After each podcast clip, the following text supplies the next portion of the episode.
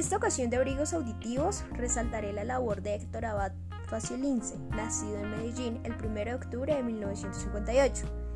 Él es un escritor y periodista colombiano conocido por sus libros Angosta, que obtuvo en abril de 2005 en China el premio a la mejor novela extranjera, y El olvido que seremos sobre la vida y asesinato de su padre Héctor Abad Gómez, al que fue otorgado el premio Casa de América Latina de Portugal por el libro como la mejor obra latinoamericana y el premio Wola Duque en Derechos Humanos. Además, ha recibido un Premio Nacional de Cuento, una beca nacional de novela en 1994 y dos premios Simón Bolívar de Periodismo de Opinión en 1998 y 2006. En 2016 creó Angosta Editores, una editorial independiente de Colombia. Dentro de su actividad en medios se destaca la cancelación de su perfil en la red Twitter en el mes de febrero del 2018, luego que afirmara que el candidato a la presidencia de la República, Gustavo Petro,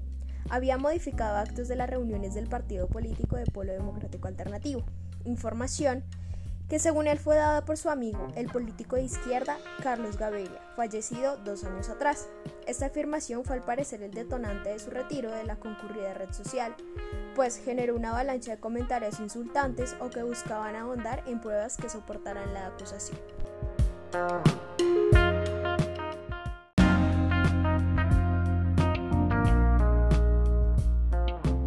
Sin embargo, el escritor continuó su actividad en las otras redes sociales. Ahora bien, una obra que en mi opinión es pertinente resaltar es El olvido que seremos, donde narra la historia de su padre que fue asesinado en el país, un médico que se dedicaba a trabajar en pro de las comunidades más vulnerables de Medellín y terminó siendo silenciado.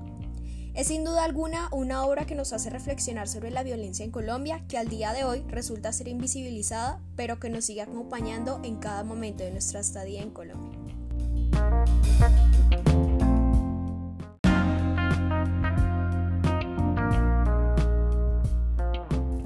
Referencias tomadas de la página oficial del escritor.